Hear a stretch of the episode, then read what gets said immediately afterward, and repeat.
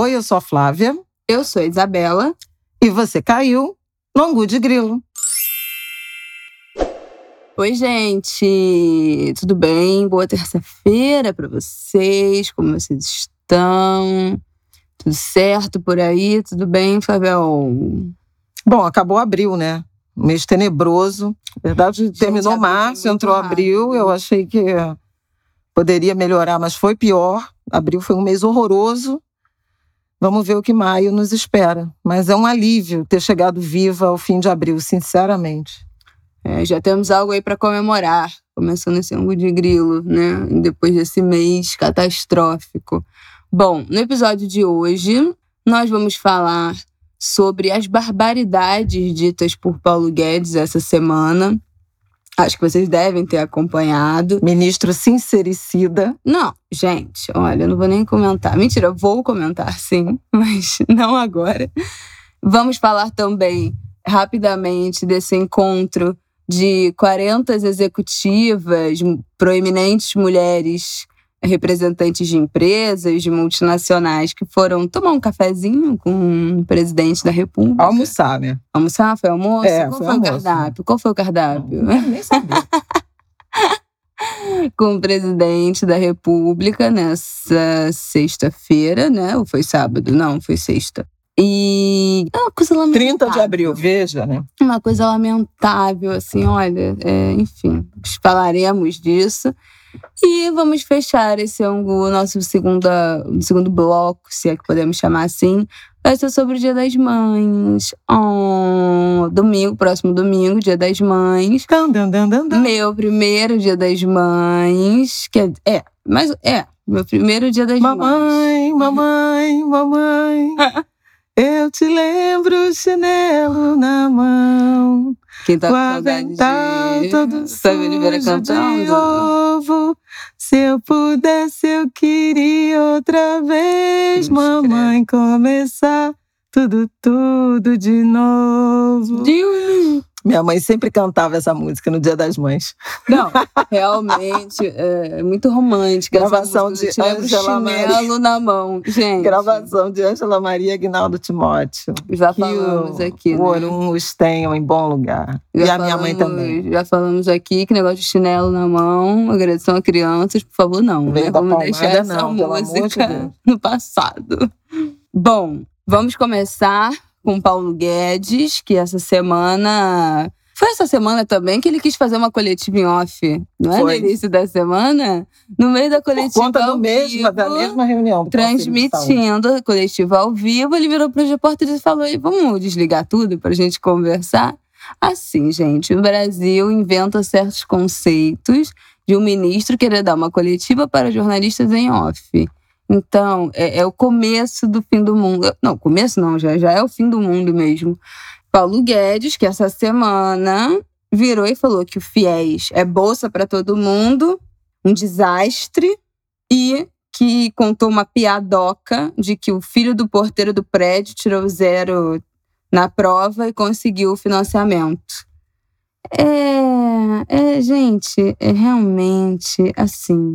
Isso foi durante uma reunião do Conselho de Saúde Complementar na terça-feira, que ele falou essas barbaridades em vídeo que foi divulgado. Depois que a, da divulgação. É, ele não vídeo- sabia que estava sendo filmado e transmitido, ou pelo menos transmitido. E aí desandou a falar, na verdade, mostrar a essência Exatamente. é, de quem ele é. E o Paulo Guedes já tem um, extenso currículo de frases preconceituosas em relação principalmente à classe trabalhadora, né? Ele disse que o dólar barato era uma farra, que as empregadas domésticas estavam indo para Disney, chamou servidores públicos de parasitas. Ele tem uma, uma coleção, mas realmente essa reunião desta semana, em que ele e o ministro-chefe da Casa Civil, Luiz Ramos, general, inclusive, estiveram presentes a convite do ministro da Saúde, Marcelo Queiroga, com o setor privado, né, que representa a saúde, ele se superou. Aliás, foi uma, uma reunião absolutamente constrangedora do ponto de vista da reputação eh, desse alto escalão do governo.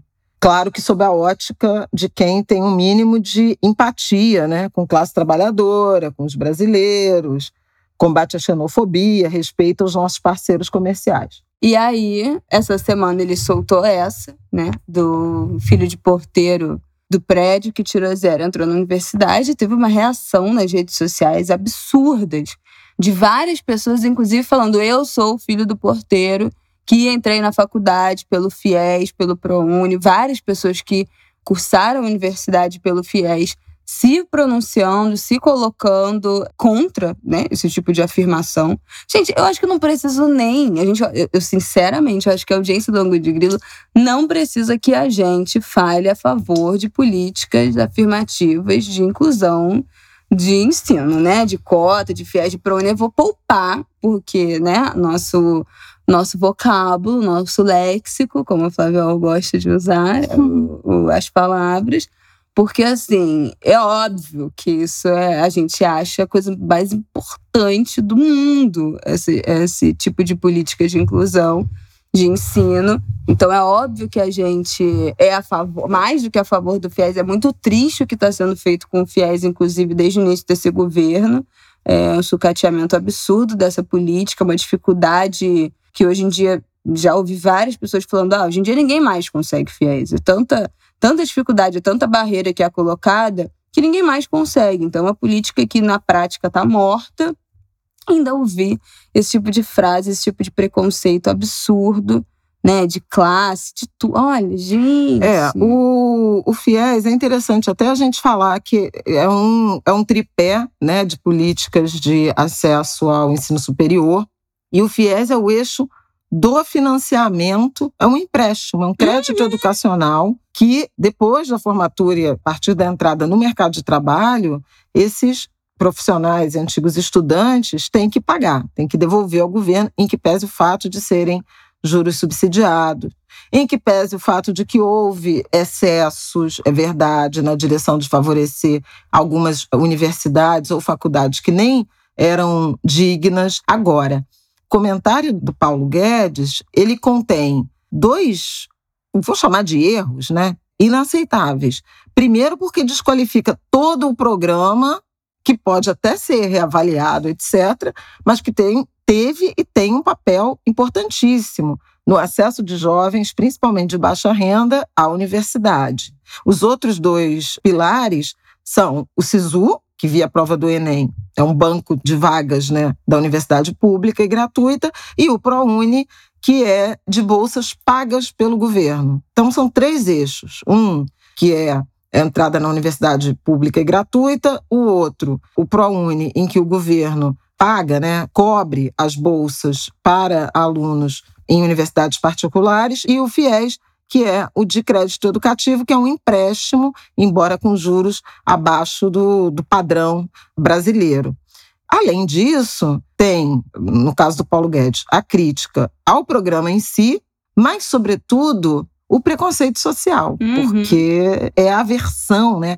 é a aporofobia, o horror a pobre que Paulo Guedes tem e já é, demonstrou em outras situações, por exemplo, quando falou é, de empregadas domésticas na, na Disney.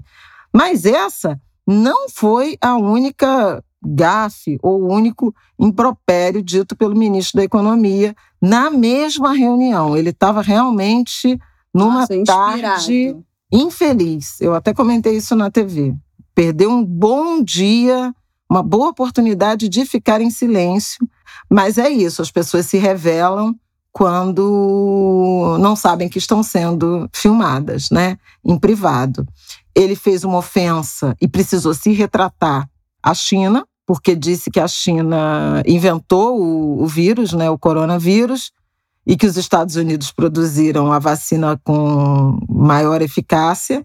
A gente está dependente profundamente do IFA, do ingrediente farmacêutico ativo que vem da China e que é a base tanto da vacina Coronavac do Butantan, quanto até aqui da vacina da, da Fiocruz Oxford AstraZeneca.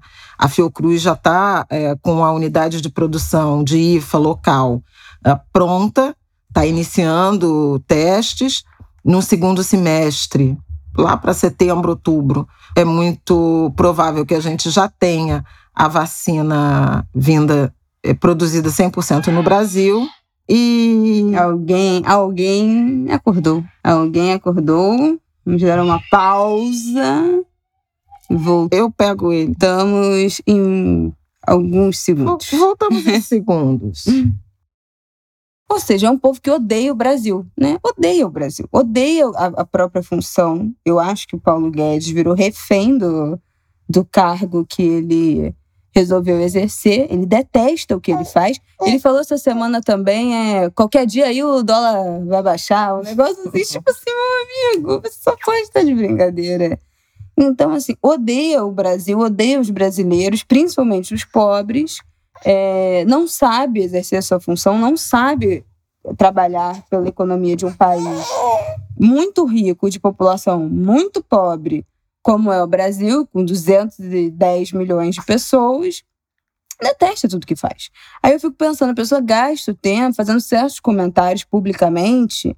Se usasse essa disposição para o bem da nação, né? Ela não usa, usa para fazer esse tipo de comentário. Então é uma coisa Foi ridícula. Porque o embaixador e... da China também, né, se pronunciou. Esse embaixador da China não aguenta mais esse governo e essa família, que toda hora é um bate-boca com esse povo. Meu filho, é uma coisa horrível.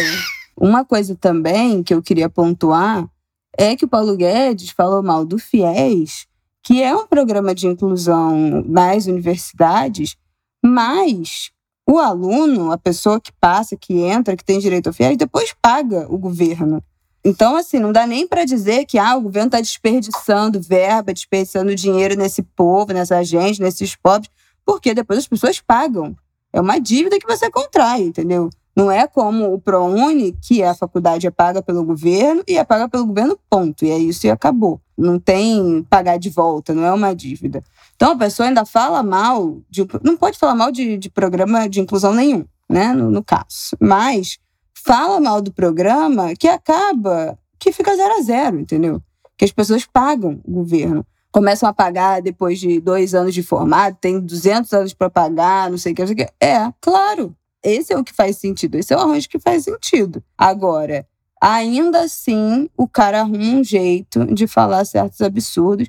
Foi uma comoção nas redes sociais, vários é, jornais, portais fizeram matéria entrevistando é, pessoas que fizeram uso do, do FIES para entrar na faculdade e se tornaram ótimos profissionais, enfim, que essa oportunidade realmente mudou a vida e, e a história familiar né, de muitas famílias, que rompeu com esse ciclo é, de baixa escolaridade, de ser a primeira pessoa a entrar no, no ensino superior, é, de pobreza, enfim.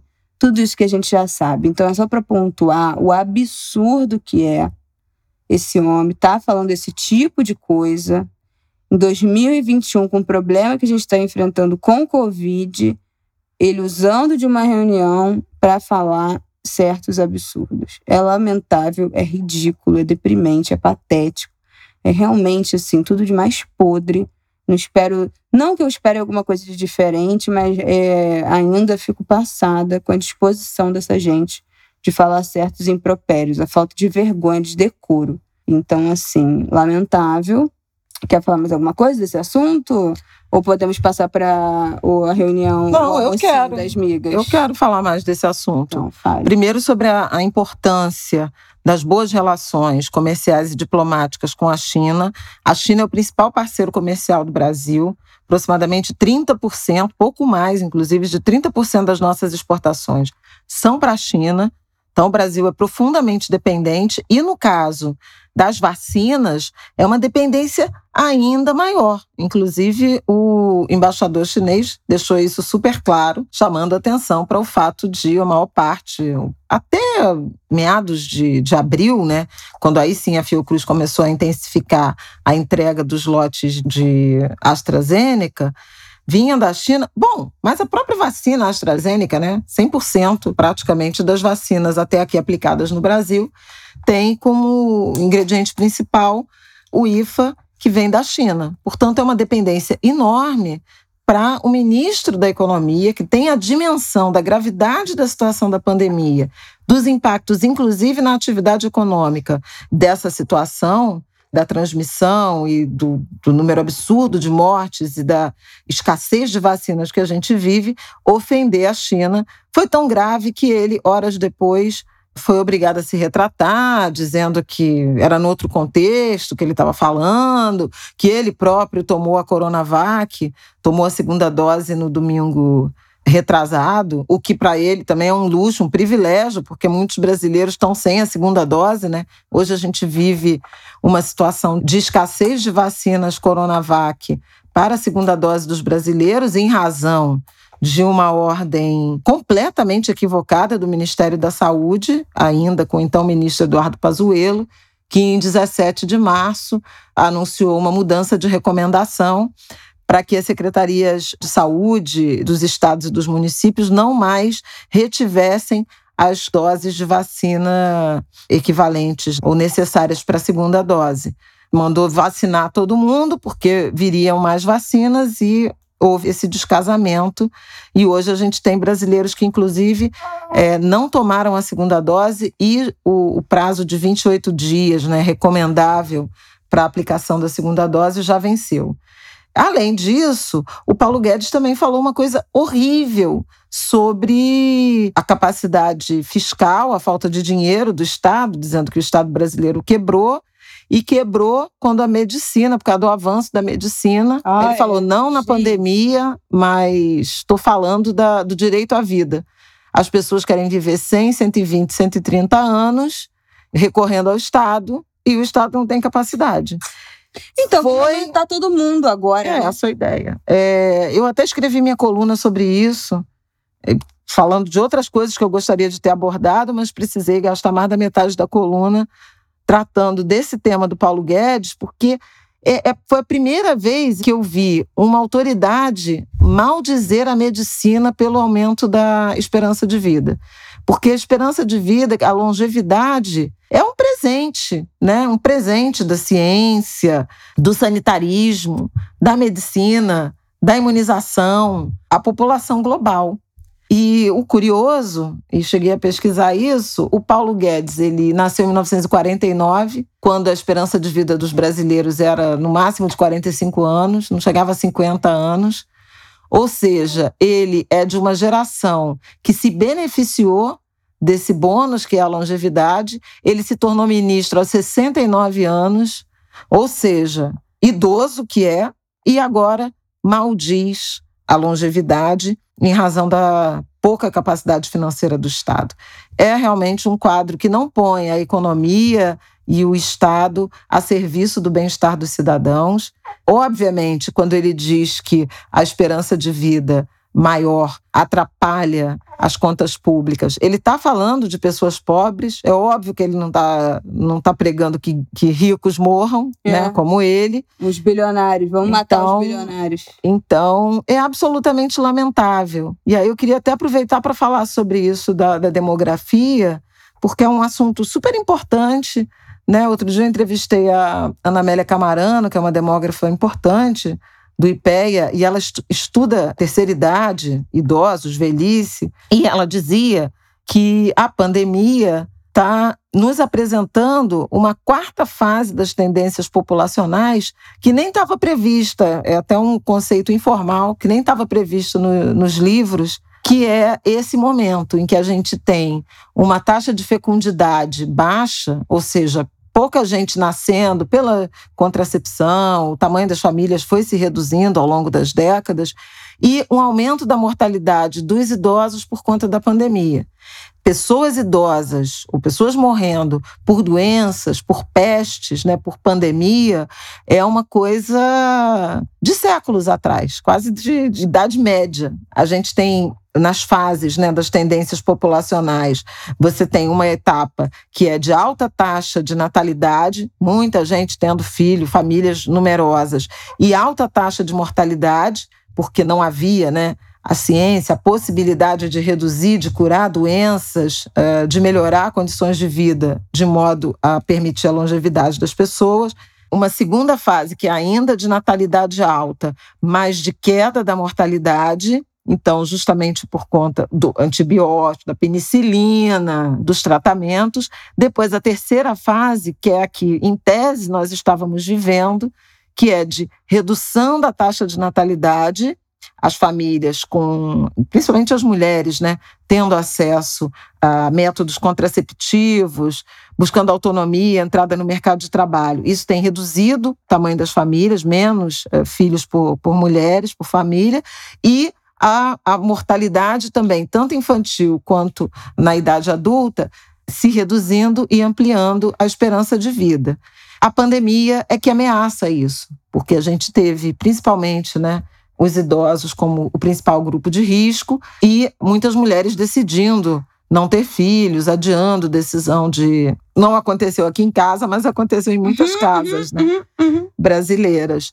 E isso tem reduzido muito a diferença, que sempre foi positiva, mais nascimentos do que mortes. A expectativa no Brasil de que o número de mortes fosse ultrapassando o total de nascimentos, né, de bebês nascidos vivos, de modo que a população ela começasse a diminuir, estava previsto para 2040, 2045 e tem demógrafos já trabalhando com uma antecipação em uma década em razão da Covid-19. Em estados como Rio, são Paulo, Rio Grande do Sul, capitais, né? Porto Alegre, Rio, São Paulo. A gente já teve, por exemplo, entre março e abril, mais óbitos que nascimentos. Então, que significa uma queda líquida né, no número de, de habitantes. Além disso, já tinha sido calculado que a esperança de vida da população brasileira diminuiu em dois anos, em 2020, e provavelmente isso vai acontecer de novo em 2021, que está sendo mais letal até aqui nesses primeiros meses do ano, com essa redução de esperança de vida. Então, o brasileiro que desde os anos 40, lá quando nasceu Paulo Guedes, vinha experimentando aumento na esperança de vida, principalmente as mulheres, né, mais do que os homens. Também acho que a gente já falou sobre isso aqui agora teve uma redução, está tendo uma redução na esperança de vida por conta da pandemia e pode ter, inclusive, uma mudança de tendência populacional, com o tamanho da população diminuindo antes do que se esperava. Também por isso é importante ter senso e pensar nessas perspectivas, nessas tendências populacionais. Um momento grave e o ministro fazendo troça. É isso. Enfim, Vou puxar o nosso próximo assunto, que foi o almoço das executivas com Bolsonaro nessa sexta-feira. 40, bom, tinha uma lista prévia de quase 50 nomes com essas empresárias, de empresários que iriam nesse almoço, acabaram indo 40. O almoço foi organizado pela gaúcha Karen Misculin, Misculin, não sei como é que fala isso, Misculan, presidente do Grupo Voto, que é uma empresa de mídia de eventos, fundada há 17 anos, e também essa mulher, essa Karen, também é líder do movimento liberal Brasil de Ideias. Que ideias, né? Que ideias? É, quais são as ideias do Brasil nesse momento? Bom, a lista prévia tinha essas 50 executivas, acabaram indo 40 e pouco. A ideia é, abrir um canal de interlocução das lideranças femininas com os tomadores de decisão. A reunião também previa a presença da Michelle Bolsonaro, da Tereza Cristina, ministra da Agricultura, Flávia Arruda, secretaria de governo, que a gente já até falou aqui, né, naquele episódio do Troca-Troca uhum. dos ministérios e tal, e a Damares, que acabou não indo. A ideia era debater pautas que tinham a ver com equidade de gênero em, setor privado e no setor público e pautas relacionadas à inclusão e à diversidade.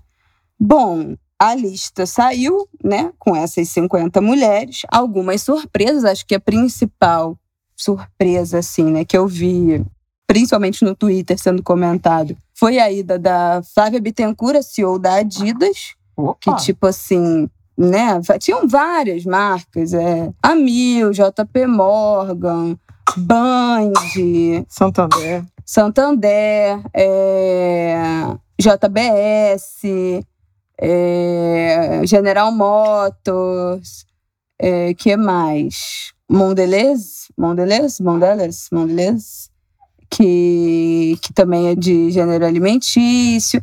Enfim, tinham várias pessoas, Pactual, BTG Pactual, tinham várias mulheres que eu posso até dizer que se quisessem fazer uma reunião com o presidente da República por estarem no comando ou representarem empresas multinacionais de alimentos, de energia, montadoras do agronegócio que fazem minimamente algum sentido estarem querendo criar uma interlocução com o governo nesse momento de crise.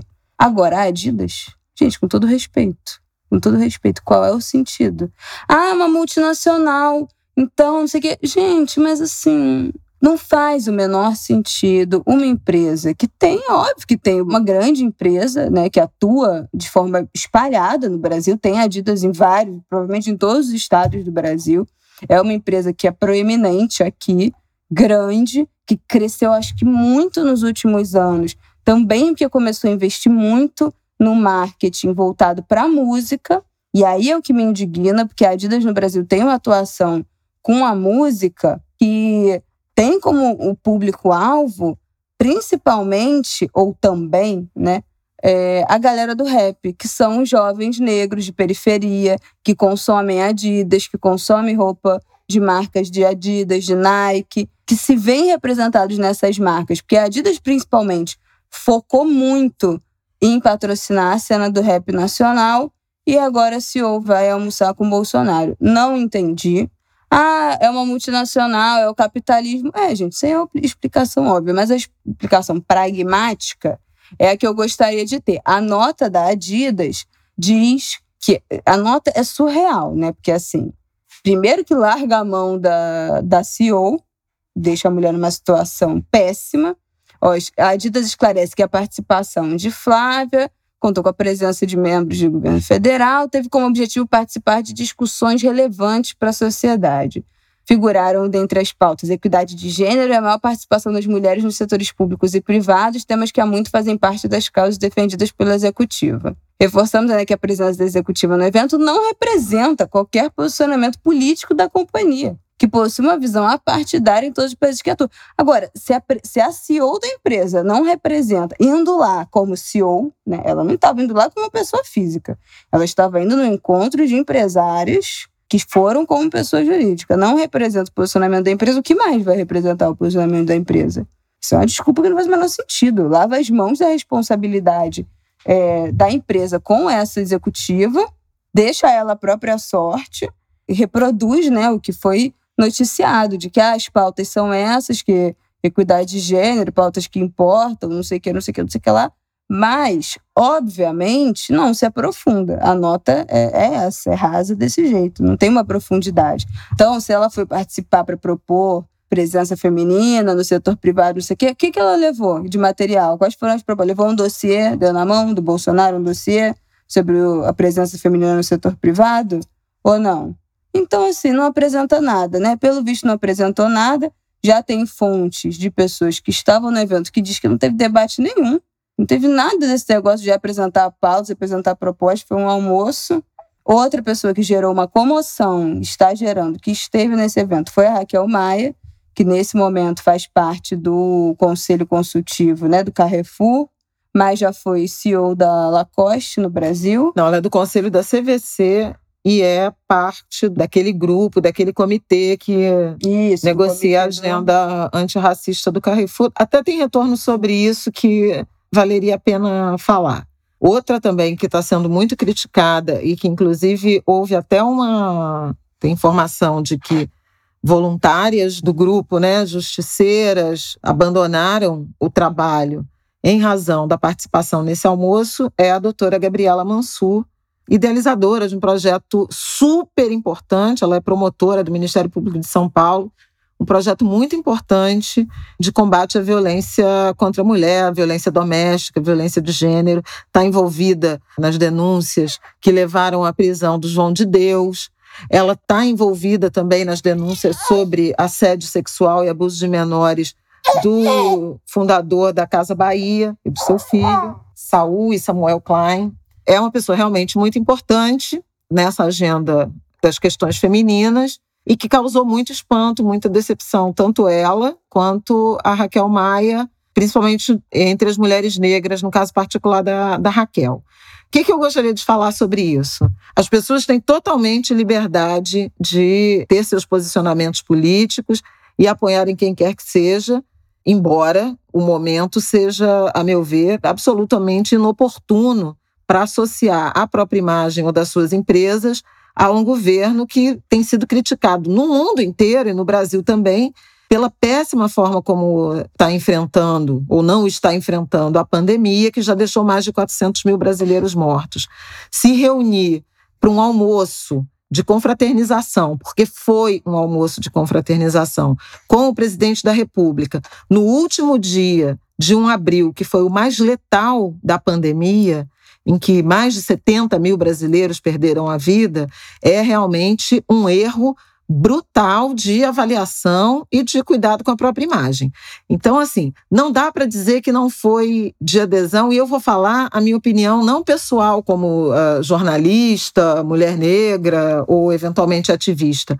Vou falar a minha opinião sob a ótica de uma jornalista, de uma profissional de comunicação. De fato, qualquer empresa, qualquer executiva, qualquer empreendedora social pode ser sim chamada a dialogar, trocar ideias, levantar propostas para um governo qualquer que seja, estadual, municipal ou federal. Isso é parte do jogo. Mas isso não é feito em almoço de confraternização. Uhum. Isso seria uma reunião com empresários no Palácio do Planalto, no Ministério tal, com a presença dos ministros das áreas que envolvem, por exemplo, questão de gênero.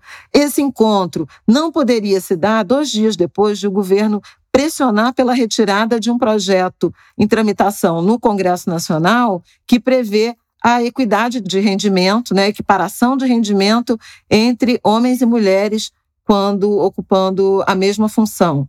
O governo agiu para tirar isso. O presidente já disse mais de uma vez que mulheres devem ganhar menos porque engravidam e têm licença maternidade. Uhum. O governo não tem uma agenda de aumento da inclusão. O presidente Bolsonaro ele tem duas ministras numa equipe de 22, não tem nenhum tipo de preocupação com equidade de gênero, uhum. com algum tipo de equilíbrio. Esse encontro com mulheres executivas de empresas, ele só aconteceu porque tinha havido dez dias antes, aproximadamente, um jantar em que só participaram homens brancos empresários. Ele se reuniu com empresários, que foi também um, um encontro de adesão, de apoio, de tentativa de aproximação, porque ele está num momento de muita fragilidade no governo, em razão da pandemia, em razão de crise política, em razão da crise econômica, de tudo que a gente sabe. Como foi notado que naquele encontro não havia presença de uma solitária mulher executiva, mulher empresária, houve então a necessidade de criar um encontro, um convescote exclusivo só com mulheres e o presidente da República. E a foto é absolutamente lamentável, gente, constrangedora do ponto de vista da comunicação. Um monte de mulher em volta do presidente da República. Podia ser qualquer outro, entendeu? Uma coisa ridícula. Uma torcida organizada feminina posando do lado do presidente. Quer dizer, não tem nenhuma preocupação de uma foto numa mesa de trabalho, num auditório. É, pelo menos finge, né, que tá trabalhando. Né? É, com alguma pasta na mão. Não, todo mundo, algumas sem máscara, no meio do, de novo, volto a repetir, no meio de uma pandemia, no dia seguinte ao Brasil alcançar a marca de 400 mil mortos e no abril mais letal da pandemia. Então, assim, é um erro de avaliação do ponto de vista político, de reputação e de humanidade mesmo, é absolutamente lamentável, sabe? Eu, eu, vocês sabem que eu não sou de cultura do cancelamento, nada disso, não é meu estilo, mas assim, que foi um baita erro de avaliação de comportamento dessas mulheres, foi. E aí vão ter que arcar realmente com as uhum. críticas que estão recebendo. E não adianta nota de comunicação não, dizendo que, que não representa apoio. Representa apoio sim, foi disso que se tratou. Foi de um evento de apoio, não foi um evento de é, troca de ideias. Quais foram as ideias, então? Exatamente. Qual foi o documento é que foi entregue que ao presidente por essas mulheres, reivindicando igualdade de gênero, reivindicando políticas de inclusão, de respeito às mulheres, direitos sexuais e reprodutivos, combate à violência de gênero que aumentou na pandemia, políticas de saúde relacionadas também às mulheres na pandemia, as profissionais de saúde, as professoras. Qual foi o projeto que foi entregue relacionado à educação? Quando, nesse mesmo dia, a Unicef divulgou um relatório falando que vamos levar 11 anos para recuperar as perdas na área da educação de crianças e adolescentes desse período de pandemia. Então, quais foram os projetos? Qual foi o projeto de inclusão, de aumento do emprego, do emprego formal, do empreendedorismo feminino? Abram então, estamos aqui, estamos aqui dispostas a, a ouvir. Porque é uma coisa ridícula. É isso que eu ia falar. É óbvio que assim, tá na chuva para se molhar. Querer ser CEO de multinacional, de empresa que depende economicamente de todas as decisões do governo, né, no macro, não sei o quê, querida, vai ter que sentar na mesa, não tem almoço grátis, é isso. Vai ganhar bem, vai ter projeção, vai ser rica, vai ser milionária, vai ter poder, vai ter tudo, mas vai ter que dialogar com toda sorte de toda corja que for necessária.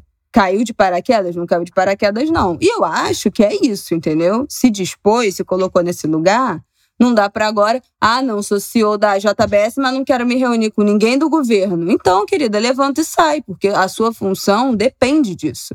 O seu trabalho depende disso. Então, eu acho que também a gente tem que, não dá pra gente querer que essas mulheres não se. Ah, não, não poderia ter se encontrado com o presidente em hipótese alguma. Isso não é verossímil tá? Então, partimos do princípio de que essas funções demandam esse tipo de diálogo. Não quer ter esse tipo de diálogo? Não aceite. Vá fazer outra coisa. Vai fazer podcast, que não tem problema, que não vai ter que dialogar com ninguém.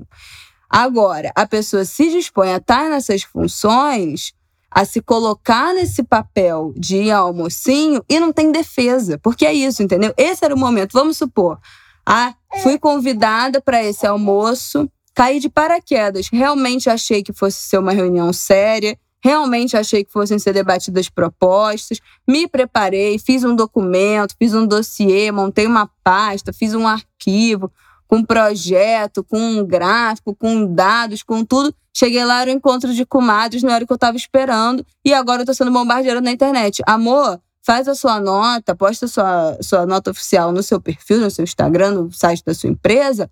Sobe lá o arquivo, que cadê? O que, que você fez? Bosta uma foto com um documento que você criou, com a pesquisa, com os números que foram selecionados, com que você. É, com quem é que te chamou, qual foi a sua decepção de chegar lá e ver que não era isso, que você foi munida de informação para debater e, e acabou decepcionada. Alguém botou isso?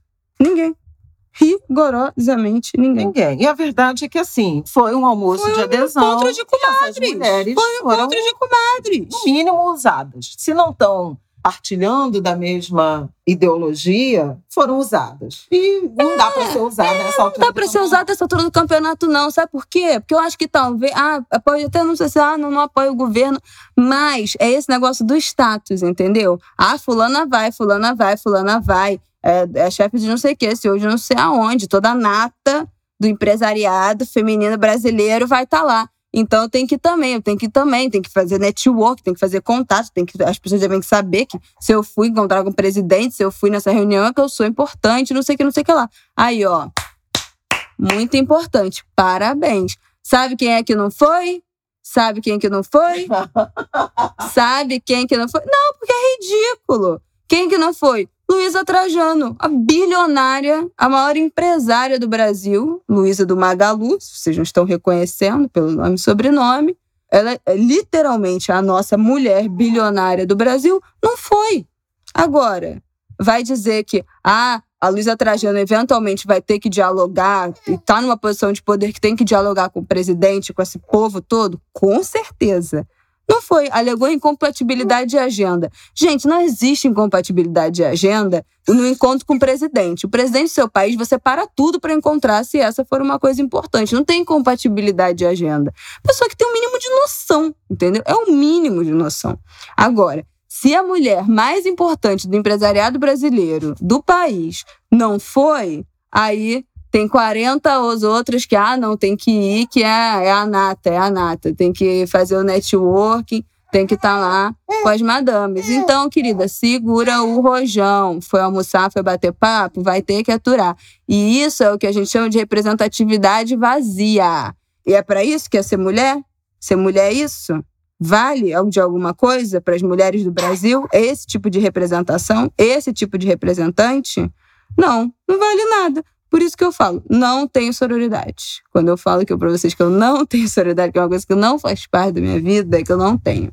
É uma representatividade vazia, que não significa nada para as mulheres. É o que a gente fala, não basta, não basta eleger uma mulher se ela não representa os interesses da classe feminina. Não basta ter uma mulher almoçando com o presidente da República se ela não está lá a serviço de defender a luta e as pautas de outras mulheres. Então não nos serve, entendeu? É sobre isso. Bom, eu quero falar de duas outras mulheres que, no entanto, apareceram ao lado de um homem poderoso e aparentemente estão fazendo valer uma mudança de agenda. Kamala Harris e Nancy Pelosi que numa foto inédita apareceram ao lado, um pouco atrás, como de praxe, de Joe Biden no discurso que ele fez na última terça ou quarta-feira no Congresso. Foi um discurso de Estado da União fora de época, porque normalmente é em fevereiro, mas o Joe Biden fez um discurso de uma hora que deixou o mundo de queixo caído e uma certa jornalista aqui de um país ao sul morrendo de inveja. Ele anunciou os planos de governo, muito ancorados em coisas que a gente já tem falado aqui, né? O plano de infraestrutura, o plano de renovação da matriz energética, mas ele anunciou dois pacotaços, né?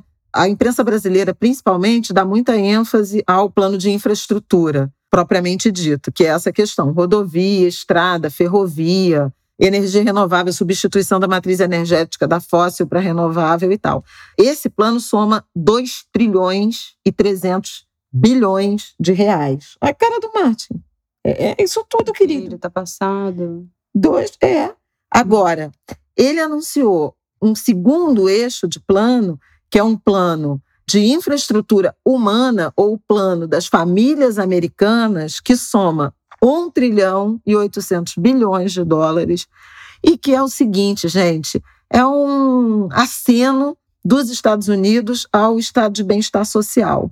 Ele anunciou investimento em creche, investimento em atenção à saúde, transferência de renda para famílias de, de baixa renda com criança, auxílio para alimentos, então, portanto, combate à fome, o governo pagando community college, que é parecido com o que a gente tem aqui desses institutos tecnológicos, não são aquelas universidades, mas são estruturas de faculdades locais, né, de comunidades que têm uma formação profissional, oferecendo dois anos pagos pelo Estado para jovens de comunidade, um efeito brutal em desigualdade de gênero e em desigualdade de raça e renda não tem um recorte racial, mas, obviamente, num país como os Estados Unidos, em que você cria política social para atender população de baixa renda, os guetos, né, como eles chamam, você, obviamente, está alcançando negros, latinos, imigrantes, asiáticos e brancos de baixa renda, que também tem uma insatisfação muito grande, a gente sabe disso, e muito do fenômeno Trump tem a ver com isso, com a exclusão, inclusive, das famílias, né, de pessoas brancas, de estados que eram industriais. Eu fiquei encantada. E aí tem um eixo, esse do benefício econômico, que é você investir em transferência de renda, em melhora da qualidade da educação e da saúde para pessoas pobres. Com transferência de renda, você ativa também a economia. Investimento em educação, você aumenta o retorno, né? É, e produtividade para a sua economia. Quanto mais instruída uma população, maior a capacidade de crescimento de desenvolvimento econômico. Quanto mais cedo crianças iniciam a vida escolar, a partir da creche, da educação infantil, maior o retorno, maior a capacidade de aprendizado, de desenvolvimento dessas crianças. Então, tem um investimento de longo prazo. E do ponto de vista de gênero, se você é, é governo e é, investe em creche, por exemplo, você está liberando mães para entrarem no, no mercado de trabalho ou para aumentarem as suas horas de trabalho, a sua jornada e melhorar a qualidade de vida das crianças e das famílias. Ele anunciou licença maternidade e licença paternidade, que não tem nos Estados Unidos, como benefício social. E, além disso, quando anuncia que vai expandir a rede de creche de atenção básica à saúde, você também está acenando para mulheres, porque são essas profissões de cuidado, elas são absolutamente relacionadas à mão de obra feminina. Então, veja, um plano ótimo. Claro que vai ter que ser aprovado pelo Congresso, tem, tem toda uma disputa política. Mas, objetivamente, uma chapa e uma campanha eleitoral ancorada, né, com promessas de combate à desigualdade de gênero, de raça, eh, de classe, está começando a apresentar os resultados. Por isso eu digo, vai lá e se encontra. Mas qual foi a agenda? Qual foi o plano? E aí me parece muito nítido que nesse pacote do Biden e a forma como eles estão tratando dessas questões das famílias, das mulheres, é totalmente produto de uma equipe montada a partir da diversidade, entendeu? Duvido que a gente vai ver alguém fazendo um comentário sobre filho de porteiro nesse governo americano como fez o Paulo Guedes, porque o governo Bolsonaro é um governo de homens brancos ricos, né? Que não tem a vivência, que não tem conhecimento sobre política pública, sobre a realidade brasileira, sobre as necessidades sociais e econômicas do Brasil.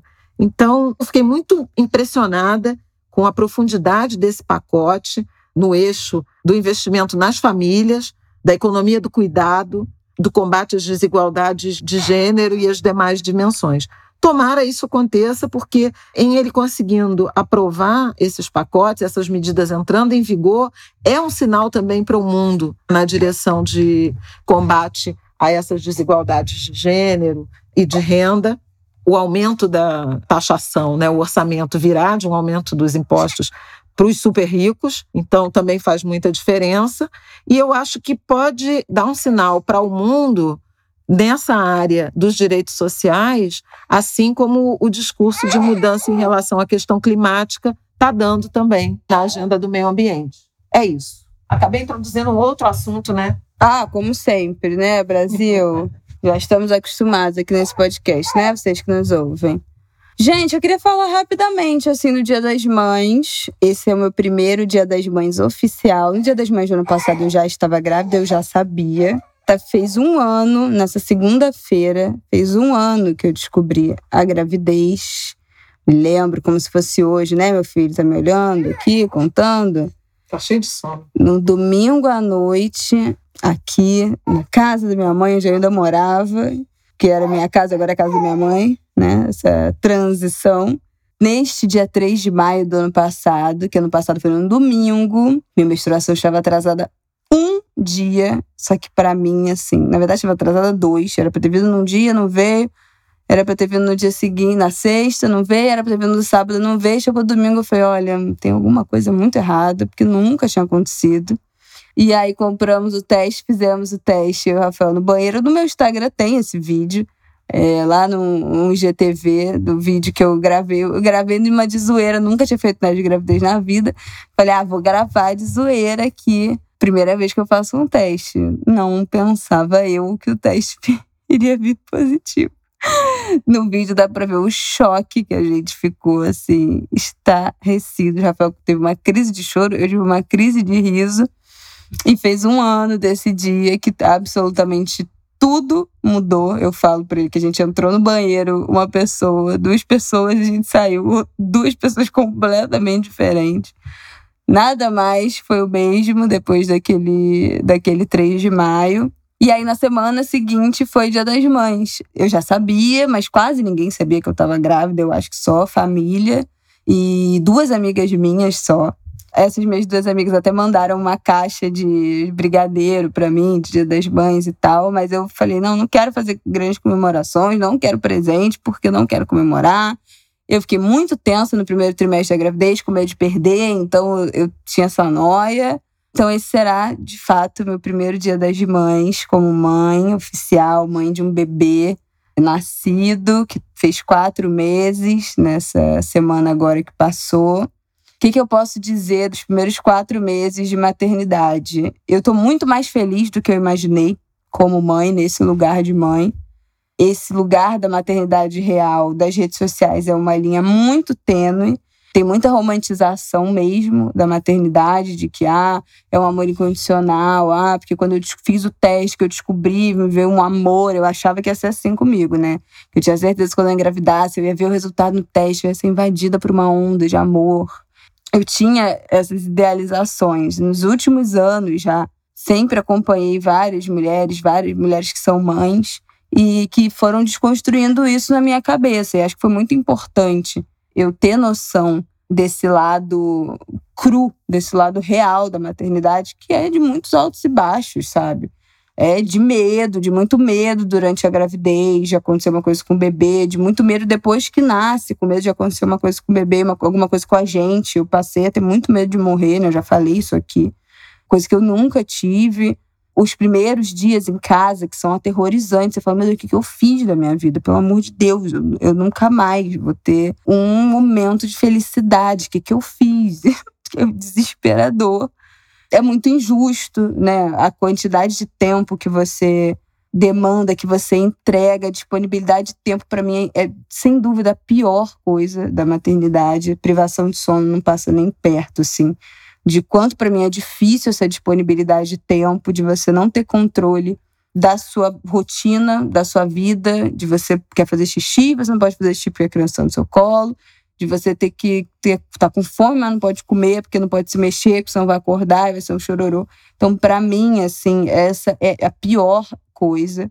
E ter tido contato com esses relatos de maternidade real me prepararam de que não seria tudo um mar de rosas. Mas eu acho que também teve um efeito em mim de eu achar que ia ser majoritariamente ruim, sabe? Porque eu acho que isso tudo depende muito, né? Tem muita mãe que tem baby blues, que é um essa mudança brusca, né, hormonal, que gera uma tristeza profunda, mas que não é ainda uma depressão pós-parto, pode desenvolver para uma depressão pós-parto. Tudo, a forma como você lida com, com esses primeiros meses também depende da quantidade de rede de apoio que você tem, de como tá a amamentação, se você consegue dormir, se você consegue descansar, se o bebê é aquele bebê que fica no peito o dia inteiro, se ele aceita ir com outras pessoas, se ele dorme fora do colo. Então, tem uma configuração que é muito familiar e muito própria de cada bebê que influencia muito na qualidade de vida da mãe. E eu achava que não tinha jeito de ter esses primeiros meses de uma forma um pouco mais leve, que seriam os piores meses da minha vida. E não foi assim para mim está sendo super bom. Martin é um bebê muito tranquilo, mas que demanda como um bebê de quatro meses, que demandou como um bebê de dois, de um, de dias, de três meses. É um bebê que acorda de madrugada, mas isso não é a coisa que mais me incomoda. A amamentação para a gente foi muito tranquila, então vários pontos de estresse, assim, foram atenuados o que fizeram com que a minha experiência fosse muito melhor do que eu imaginava. Então, o que eu queria dizer nesse Dia das Mães? Para quem quer ser mãe, para quem está grávida e está ouvindo a gente, eu acho que é sempre importante a gente ouvir e ler todo tipo de relato, né? Do céu ao inferno. As maiores romantizações, as maiores declarações de amor e os piores relatos, por a gente estar tá minimamente preparada porque para mim foi muito importante, naqueles né, primeiros dias em casa, chorar de desespero e saber, não, isso é normal, eu sei que isso é normal, eu já aprendi que isso é normal, já li várias mães falando que esse desespero é normal, que isso vai passar. Então isso me tranquilizou muito. Então é bom que a gente tenha essa munição, mas que a gente não seja pessimista com o que pode vir, né, pela frente que a gente saiba que também é possível ter uma experiência com a maternidade que seja positiva, que seja tranquila, que a gente consiga equilibrar minimamente as coisas. Eu fiquei muito feliz nos últimos dias que eu vi um post da Morena Maria, que eu já citei aqui várias vezes, que ela fala da experiência dela com um transtorno déficit de atenção e hiperatividade, que ela descobriu tardiamente, acho que no ano passado, e como aquilo ressignificou várias coisas da vida dela, de compreender a forma como ela reagia, como ela interpretava, como ela sentia e lidava com várias questões da vida. E ela falou que por causa disso ela teve que aprender a escolher o que, que ela realmente iria se dedicar integralmente, o que, que ela ia aceitar fazer meia boca e o que ela simplesmente não ia conseguir fazer, que ia abrir mão. E ela fala que a maternidade foi a coisa que ela falou. É nisso que eu vou mergulhar de cabeça. E que ela ficou muito orgulhosa dela, que ela olha, que é a primeira vez na vida que ela olha uma coisa que ela construiu e tem muito orgulho, sabe? Que ela fez um excelente trabalho. E eu fiquei muito feliz de ver aquilo, porque eu tô muito orgulhosa da minha performance como mãe. Eu não achei que eu seria uma mãe. Eu também tão boa como eu acho que eu tô sendo. E isso é muito raro. Eu acho que é muito raro a gente ouvir mães falando isso, né? A gente ouve muito a culpa materna. Ah, eu acho que eu tô fazendo o tempo todo, eu acho que eu tô fazendo tudo errado. Ah, porque a sensação de estar fazendo tudo errado, de que eu não sou suficiente, de que eu não dou conta, de que eu faço tudo errado, de que é, que é uma culpa, que não tem jeito da gente se sobrepor a essa culpa materna. Nasce uma mãe e nasce a culpa. Cara, é, às vezes sim, mas assim, eu tô muito orgulhosa, eu acho que eu sou uma ótima mãe. Eu, eu aprendi, eu criei uma paciência que eu jamais tive na minha vida. Eu tenho uma paciência com Marte, que é uma coisa que eu diariamente me surpreendo. Eu sou muito dedicada a pesquisar, a aprender, a estudar, a saber o que é melhor para ele, o que ele pode tornar ele um bebê melhor, se desenvolver melhor. Eu estudo, eu sou muito atenta a, a tudo dele. Eu acho que eu sou uma excelente mãe. Eu acho que a gente tem que ser generosa com a gente mesma nesse momento, de, de reconhecer o nosso esforço, que é um esforço, não é nada de instintivo, não é inconsciente, porra nenhuma. É, é esforço mesmo, é estudo, é trabalho, sabe? E se vangloriar um pouco, se colocar nesse lugar de, ai, tá, tô bem, tô bem, tô bem, que bom que eu tô bem, não tô sofrendo, tô bem, estou fazendo um bom trabalho, sou uma boa mãe, estou orgulhosa da minha performance e se permitir também esse lugar. E aí queria comunicar isso para quem está ouvindo. É possível que você tenha um começo de maternidade que não seja o pior momento, que não seja traumático, que não seja horrível, que seja ok, que seja leve, que seja equilibrado de momentos ruins, momentos bons, mas que você consiga avançar com muito mais leveza do que você esperava e que eu espero que você seja generosa e que você que está ouvindo que tem mãe também, né, todo mundo, mas que convive com alguma mulher que tem filho, seja generosa de reconhecer que ela está fazendo um bom trabalho e tentar aliviar essa culpa aí que assombra as mulheres que têm filhos. Fala, Fábio, falei horrores. Eu não tenho muito mais para falar, não, porque a gente já teve outros episódios de Dia das Mães que eu falei da minha experiência. Eu estou amando ser voz, sou completamente apaixonada pelo Martin. Ele me faz de gato e sapato. Total. Total. Ele adora o meu colo. Verdade. É uma delícia reviver essa convivência com o bebê, as descobertas. Acho que por conta até dessa coisa do, do confinamento, né, do isolamento em que a gente está eu pude, olha que coisa contraditória, né? Que colateral impressionante, mas acompanhar tanto a gestação quanto esses primeiros meses de vida dele, que de um jeito que talvez eu não conseguisse, né? Uhum. Se a gente estivesse na situação da vida antiga, normal, de viagem, de ir trabalhar todo dia. Então, assim, tô praticamente de licença maternidade também, né? Uhum. Assim, trabalhando, mas acompanhando com muita intensidade as descobertas, a caminhadinha dele até aqui. E tem sido muito bom a perspectiva de ter uma outra geração já da família, essa questão da ancestralidade, da nossa permanência, especialmente nesse momento né, de pandemia em que tanta gente está morrendo, tanta existência abreviada a perspectiva de a nossa família ainda continuar existindo é muito reconfortante, dá muita esperança. Estou muito emocionada nesses tempos. Você lembra como foi seu primeiro Dia das Mães? Não, faz muito tempo. Eu também tinha quatro meses, né? Porque eu e Márcio temos uma diferença é, de dias, de, de dias, dias, né? É, é dias. é, é. Mas acho que não, não, não, não, realmente não lembro, não. Eu não lembro de ter alguma foto também, que tem muitas fotos, Podemos mas que seja procurar, tipo, mas... ah, primeiro dia, meu primeiro dia das mães.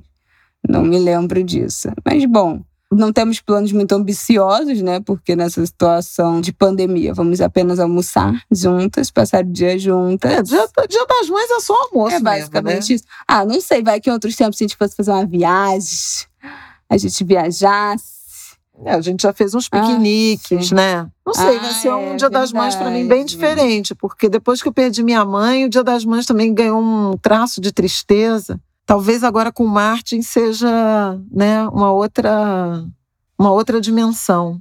Não sei. Semana que vem Nós daremos o parecer. Contaremos sobre como foi o Dia das Mães e contaremos também essa primeira semana de depoimentos da CPI da Covid, né, gente? Olho nisso, porque essa semana tem depoimento de Mandetta, de Nelson Teich, de Pazuello. Nossa, que grande elenco! É... Estou animado. Eu acho que só o. Não posso deixar. Queiroga de também vai, mas acho que não é essa semana. Vai ser, vai ser quente. A semana vai ser tipo quente. De coisa que eu me sujeito por causa de vocês, Dongo de Grilo, assistir a esse tipo de grandes falas de grandes brasileiros. Aí é muito amor por essa audiência.